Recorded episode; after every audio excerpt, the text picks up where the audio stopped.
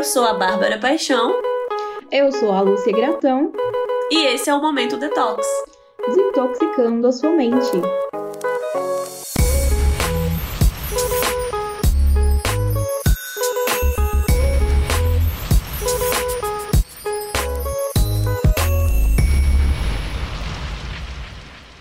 Olá, pessoal, sejam bem-vindos a mais um episódio do Momento Detox. Nós estamos aí com o quarto episódio dessa temporada que traz o tema obesidade. E o episódio de hoje tem um tema muito legal, dando continuidade aí o que a gente já vem falando sobre o tema, que é o cuidado nutricional no tratamento da obesidade. Um tema que a gente gosta muito, né, Lúcia? Exatamente, Bárbara.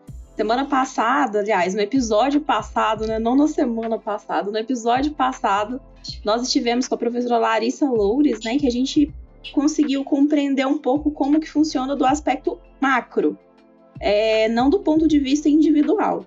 A gente verificou lá com ela como, quais são as influências do ambiente que poderiam influenciar nesses quadros de obesidade, nesse aumento assustador que a gente está tendo. Hoje, com a presença da ilustríssima professora Fabiane, nós iremos falar do ponto de vista individual, então, o que, que o nutricionista pode fazer né, e pode ofertar para a pessoa que vive com obesidade do ponto de vista individual? Né? Que cuidados poderiam ser ofertados aí para esses indivíduos? Seja muito bem-vinda, Fabiane. Eu vou passar agora a palavra rapidinho para a Bárbara, só para ela fazer uma introdução é, sobre você e depois você complementa, ok? Bom, a professora Fabiane Rezende, ela é nutricionista, é formada pela Universidade Federal de Viçosa, onde também ela fez o mestrado e doutorado em Ciências da Nutrição. A linha de pesquisa dela é saúde é, e nutrição em grupos populacionais. Ela atua na área de alimentação e nutrição de adultos e idosos, com ênfase em obesidade e doenças crônicas.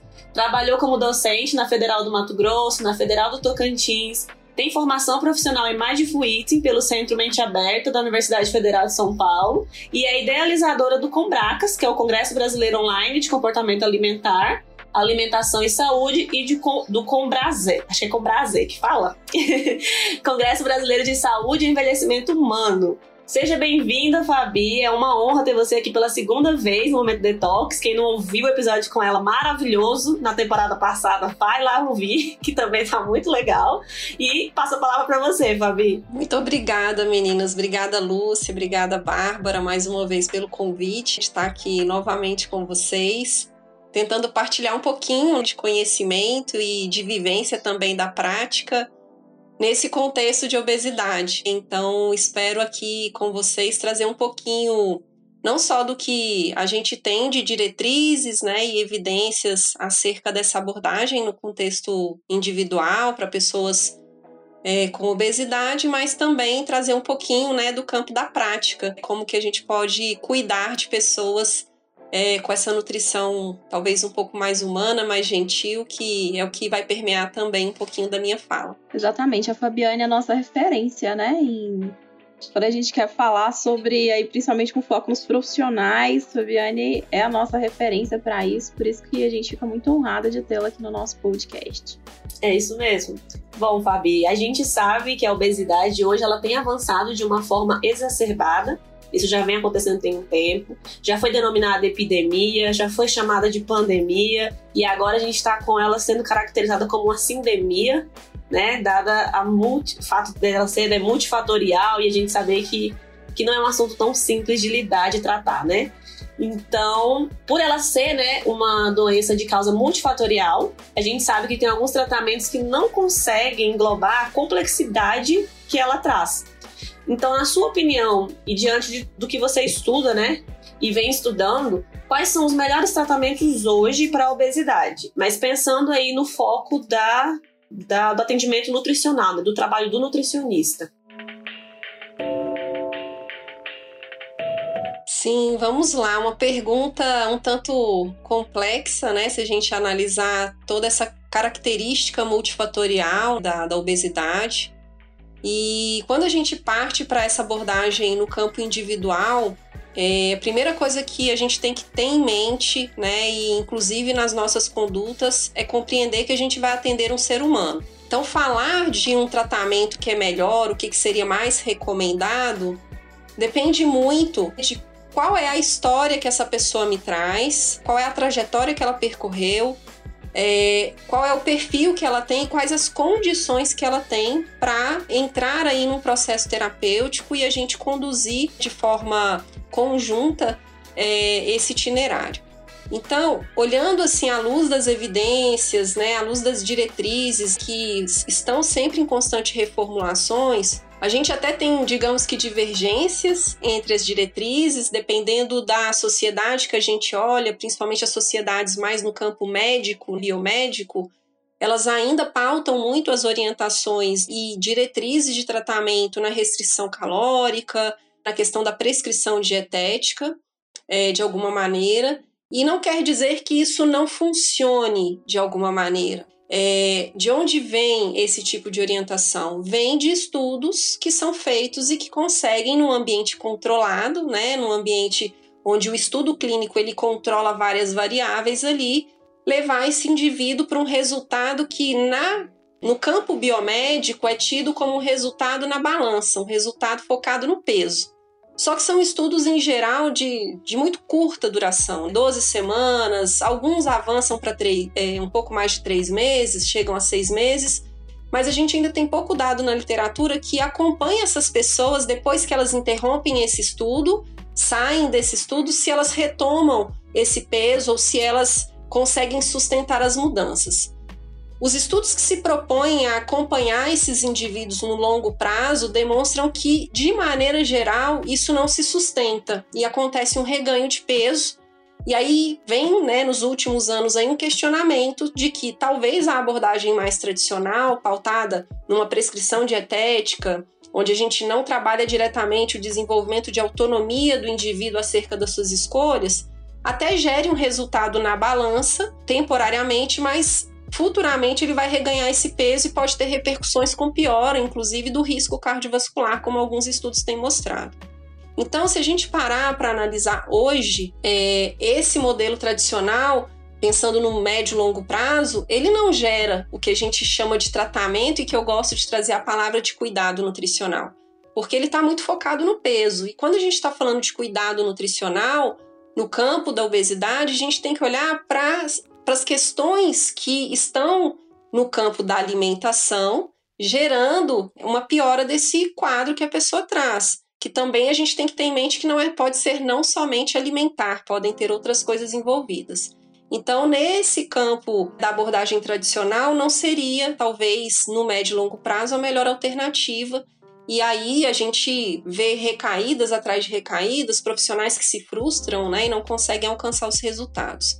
Então, dentro desse campo, as abordagens talvez não tão tradicionais vêm ganhando aí um campo vasto de estudos e cada vez mais em outras diretrizes que não são biomédicas, que são focadas na saúde integral, a gente já vê a abordagem focada no comportamento sendo mais é, exitosa. E aí com resultados que não são com foco no peso, que são em outros indicadores de melhorias que aí a gente está falando de melhoria de qualidade da dieta, de comportamentos de saúde, da autonomia alimentar, da competência, né? Então, é, seria nesse, nesse rumo que a gente tem aí algumas orientações. E aí, o Ministério da Saúde recentemente tem publicações que já mostram que a primeira linha de tratamentos deveria ser a abordagem comportamental. Então, é a primeira linha. E aí são citadas várias abordagens que podem ser utilizadas e a gente talvez pode falar dela um pouquinho aí na segunda etapa da conversa.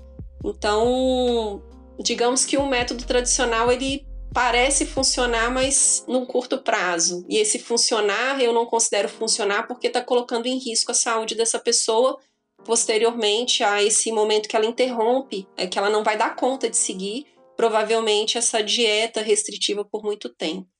Não sei se eu peguei todos os aspectos, porque eu entrei na complexidade né, do problema, mas se tiver mais um ponto aí que eu preciso complementar, vocês me falam. Mas é um assunto muito complexo mesmo. Quando a gente pensa na obesidade, ela, ela é multifatorial e a gente vê assim que se, se essa forma tradicional funcionasse, né, a gente já vem aí com muitos anos já de desse tratamento para obesidade.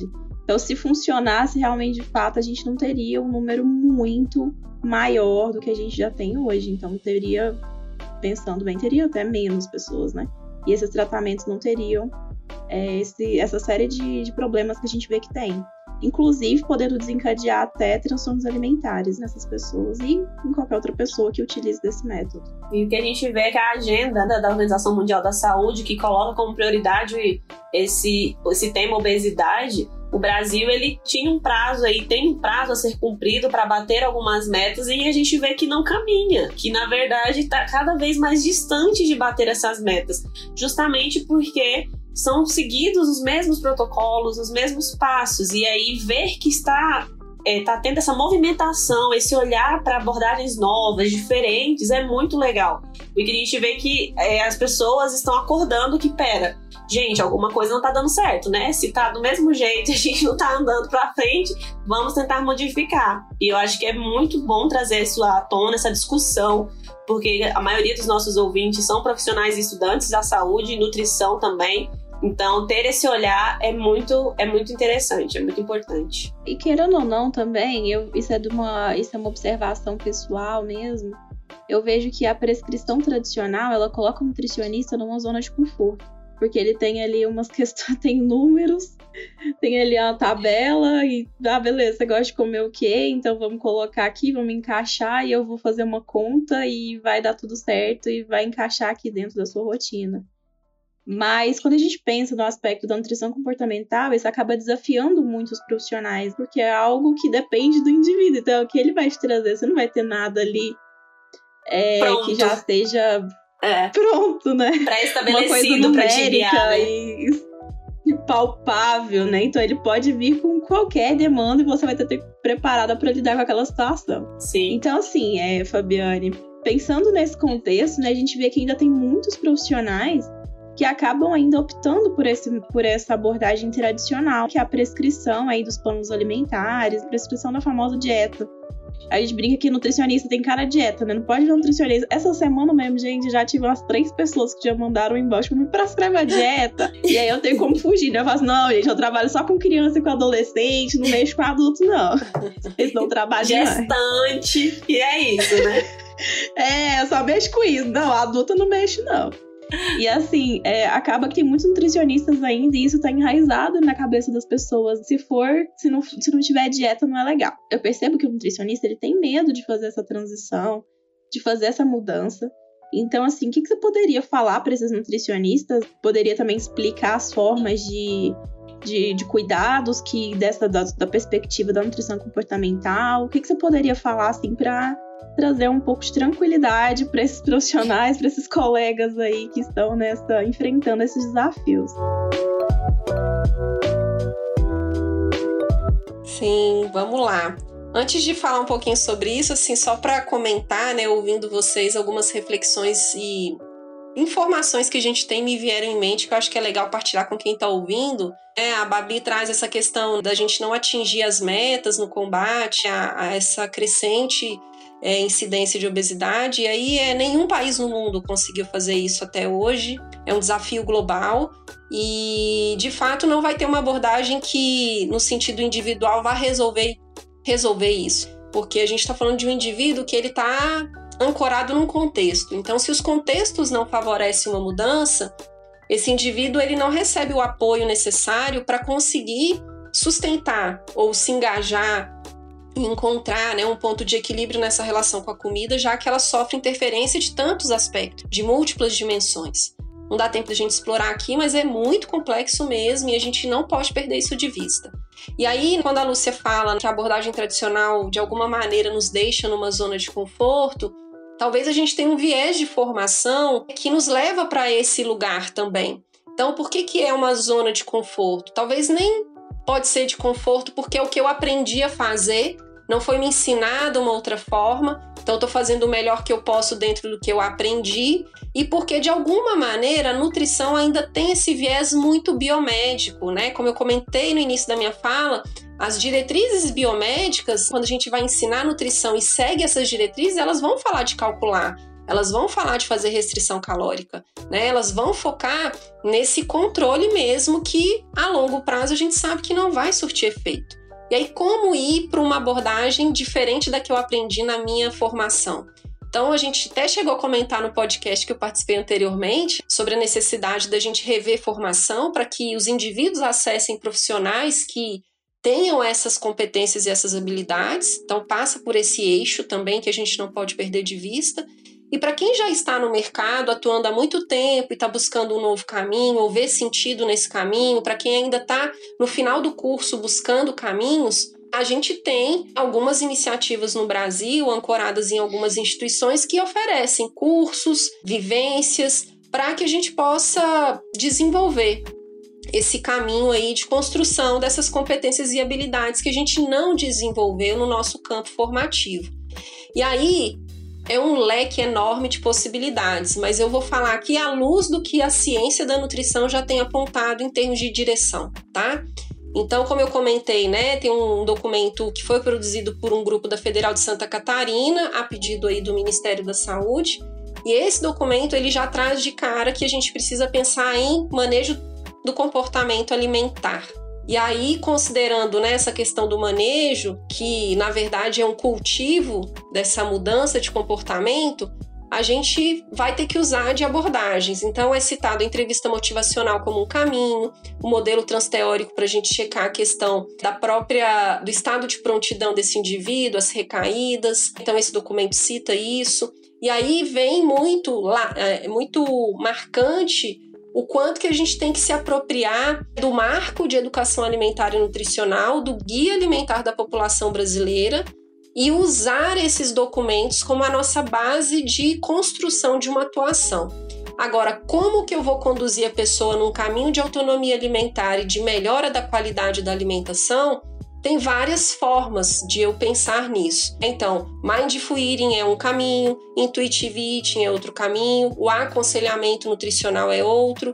Podem se encontrar e se unir num plano terapêutico. Não necessariamente eu preciso seguir só numa linha, porque o que eu falei, o que determina as abordagens que nós vamos usar não é o que eu domino só, é o que o indivíduo precisa no processo dele.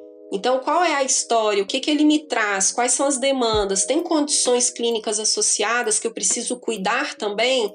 Diabetes, hipertensão? Como é que né, se apresenta a saúde física, mental, emocional? Então, a gente precisa unir tudo que a gente tem de recursos para construir o melhor itinerário terapêutico com esse paciente. E aí vem um ponto importante, que é a corresponsabilização pelo processo e a construção partilhada desse plano de cuidado nutricional. E não focar resultado em perda de peso. Não focar o resultado é melhora-se a qualidade nutricional, melhora o controle metabólico, né, os marcadores, a vitalidade, a capacidade funcional, o bem-estar geral dessa pessoa. Então a gente precisa usar de outros indicadores e sair da antropometria. Não que ela não seja importante, ela é importante, porém ela não pode ser usada como uma medida de sucesso do tratamento. Enfim, basicamente é isso. E a culinária, por fim, eu acho que tem ganhado um potencial enorme de transformação nas nossas vidas. Então a gente precisa resgatar habilidades culinárias e esses momentos de planejar e preparar a própria comida, que é fundamental também.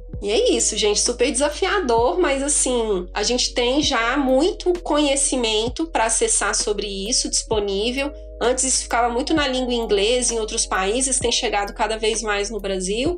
E a gente já tem formações vivenciais, porque a gente precisa viver em primeira pessoa boa parte dessas é, atividades para que a gente desenvolva a habilidade, a competência para poder aplicar ali no tratamento, nesse caminho de cuidado aí com essa né, pessoa que chega até nós, sempre tomando cuidado para que o nosso discurso não reforce possíveis estigmas, né? Então é outra coisa também que vale lembrar aqui extremamente importante. E a, essa questão das habilidades culinárias, eu percebi, assim, pelo menos com as pessoas que eu, que eu conheço, e até eu mesma, o tanto que a pandemia acabou contribuindo com isso, né? De ficar em casa, de, de você tentar ter uma alimentação melhor, evitar os deliveries. Enfim, é, eu, eu comecei. Eu, eu nem sabia que eu gostava tanto de cozinhar, que nem eu comecei a ver agora nesse, nesse período de pandemia, gente. Eu aprendi altas receitas. Meu problema é que eu descobri que eu tenho mão para doce, entendeu? Então é bolo de chocolate, de cenoura com chocolate, resgatando receita da minha avó, da minha mãe. Então eu só tenho que ter esse cuidado, porque se deixar eu só cozinho doce, bolo, torta. Aí, gente, depois que passar a pandemia, ó, vocês passarem lá por Goiânia, já dão um tocão na barba lá pra comer bolo de chocolate na casa dela. É só essas coisas ouvindo vocês, assim, a comida tem esses múltiplos significados e simbolismos, né? Tem um componente antropológico, cultural muito forte e afetivo.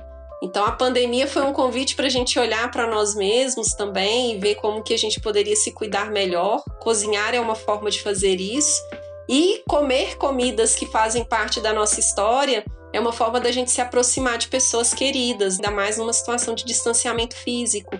Então, às vezes, a gente recorre a alimentos para poder fazer essa aproximação. Lógico que com consciência é, sempre está tudo muito permitido, né? Então, é importante a gente lembrar que é possível, é um caminho possível. E aí não precisa abrir mão do bolo de chocolate, do bolo de cenoura, de nada disso, e encontrar esse caminho. E eu vi hoje, acho que foi um post, inclusive, de uma pessoa que eu conheci através de você, que é a Vic. Sim.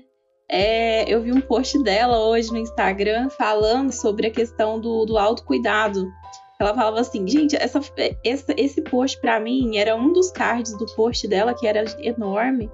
E ele falava assim que, na né, perspectiva do autocuidado, né? Por exemplo, você talvez é, comer algo que você gosta, ou então você deixar de comer tantos alimentos ultraprocessados, isso faz parte, por exemplo, de um autocuidado, né? Que você está tendo com você, então de cozinhar, de comer ali, fazer aquela comida que lembre alguém. Isso é, é, bom, eu adorei o post dela hoje, inclusive. Sim, a Vicky é fantástica, ela sempre é muito sensível a essas questões e ela escreve de uma maneira muito lúcida sobre tudo isso e e é bem isso que ela traz aí. Quem não acompanha a Vicky, vai lá e acompanhe, gente, depois, enfim, talvez, não sei Qual se ela é já passou. dela? Ai, depois eu tenho que falar para vocês, não me lembro. Vicky Chevy. Acho é. que é Vicky a gente escreve Mas na aí legenda. a gente um dia, ó, Bárbara, é uma pessoa. Convida ela uma também. pessoa boa pra gente trazer aqui no Eu podcast. ia sugerir, antes do, na hora que vocês perguntaram do perfil, eu falei, tragam a Vicky, porque ela, eu falo que ela foi minha fada madrinha nesse caminho. É uma pessoa que, é, enfim, aprendi muito com ela e honro né, toda a trajetória dela. Então, se vocês puderem convidá-la, eu acho que outras pessoas vão conseguir perceber o tanto que é a potência assim, do que ela traz de contribuições para a área. Bom, partindo aqui então para o final desse bate-papo, muito obrigada, Fabi, por ter topado de novo vir aqui falar com a gente. É sempre muito gratificante ouvir você falar. É, eu acho que você tem uma bagagem muito grande para falar sobre esse tema e você fala com a leveza que a gente entende e eu acho que as pessoas que estão ouvindo também conseguem absorver o conteúdo de uma forma muito tranquila e isso é muito legal, porque é um assunto pesado. Se a gente for bem honesto, é um assunto que é cercado de estigma, é cercado de preconceito, de medos de, por parte de quem é, né, quem tem obesidade, quem vive isso e dos profissionais que cuidam dessas pessoas também. Então eu acho que ficou um episódio muito legal, muito leve, e eu espero que as pessoas gostem e, e se interessem mais pelo tema, porque realmente é muito complexo. Não dá pra gente abranger tudo em 20 minutos de episódio, mas eu acho que já dá para plantar a sementinha para as pessoas buscarem mais e terem esse olhar mais humano e, e, cuidadoso. Sim, eu agradeço a oportunidade, Bárbara, agradeço esse reconhecimento. Não sei se é tudo isso não, mas eu tenho, né, tentado buscar uma trajetória aí. Foi um mergulho mesmo e para quantas mais pessoas eu puder espalhar, vou espalhando. E recebi muito de muita gente boa e deixo também, aproveitando aqui que a gente já está indo para o finalzinho, é, tem dois materiais assim que fundamentam muito a minha fala. Quem quiser depois receber isso, pode me escrever não sei se eu já posso deixar aqui meu contato de e-mail. Já fala. Fica à vontade. E-mail, Instagram, então, cursos. Então vou deixar porque talvez seja legal vocês lerem para talvez ver mais profundidade. Então meu e-mail é nutrifabianerezende com z arroba gmail.com e minhas redes sociais, né, eu tô, fico mais no Instagram, então é enutrirmente, tá? E aí lá, na, enfim, na link, no link lá da minha bio do, do Instagram tem muitas oportunidades de materiais, de cursos, né? Deixo para vocês visitarem lá e conhecer um pouquinho. A Lúcia, né, grande parceira minha numa série de, de produção de conteúdos para vocês também. Babi já tá chegando também, em breve a gente vai ter coisas novas aí. Então, fica ali à disposição e qualquer coisa contem comigo, que eu puder ajudar, tô sempre disponível. E seu Instagram, Fabi?